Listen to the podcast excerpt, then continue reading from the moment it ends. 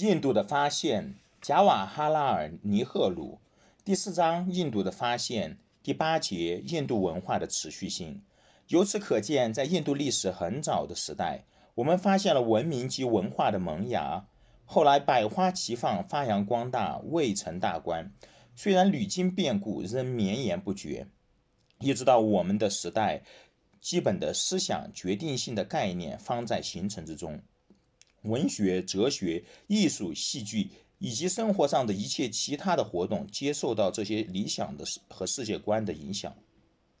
我们也看到了那种闭关主义和不要别人与自己接触的主张不断的发展。一直到他们成为矮板不变的，像章鱼一样的多足的东西，把一切都抓住了。这就是近代的种姓制度。种姓制度流行于一个特殊时代，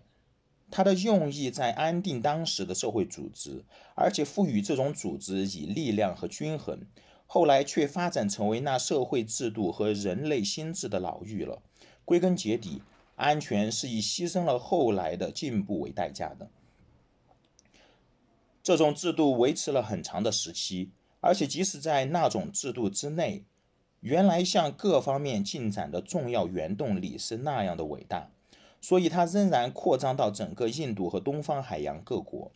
而它的安定力虽经屡次的震动和侵略，也仍能保持不失。麦克唐纳尔教授在他著的梵文文学史中告诉我们说，整个印度文学的重要性在于它的创造性。公元前四世纪，希腊人侵袭印度西北部的时候，印度人已经产生了他们自己的民族文化，而没有受到外力的影响。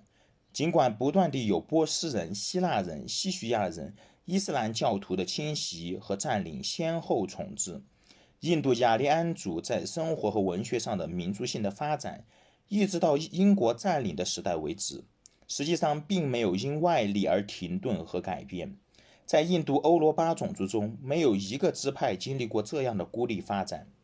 除开中国以外，没有其他国家能够追溯它的语言、文学、宗教信仰和礼节、戏剧和社会习惯等的不间断的发展到三千年以上的。然而，印度并不是孤立的。整个漫长的历史中，它与伊朗人、希腊人、中国人。中亚西亚以及其他地方的人们不断的有着活生生的接触，虽然它的基本文化经过这些接触之后仍然能够存在，那么它那文化的本身必然有某种东西能赋予它自存的动力，内在的生命力对人生的了解。因为三四年前文化的滋长和持续是惊人的，有名的学者及东方问题专家马克思缪勒强调了这一点。事实上，在印度思想中，最现代与最古的阶段之间有三千年以上连绵不断的持续性。在一八八二年英国剑桥大学的演讲中，他热情洋溢地说道：“如果我们辨识全世界，想要找出一个国家最富裕地享有大自然所能赐予的一切财富、权势和美景，那些部分简直是地球上的天堂，那我就要指出印度。”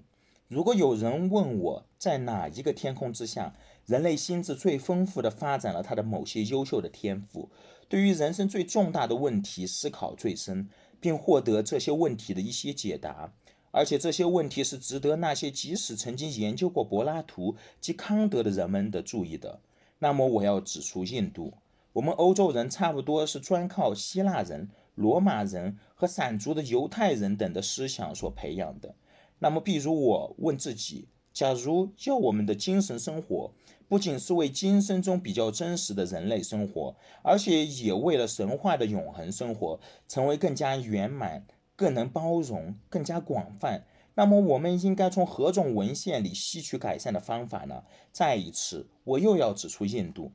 大约在此后半个世纪，罗曼·罗兰用同样的语调写过：如果地面上有这样一个地方，从草昧初开。人类刚刚开始生存的梦想的时候，世上人这一切的梦想就曾获得一个归宿，那就是印度。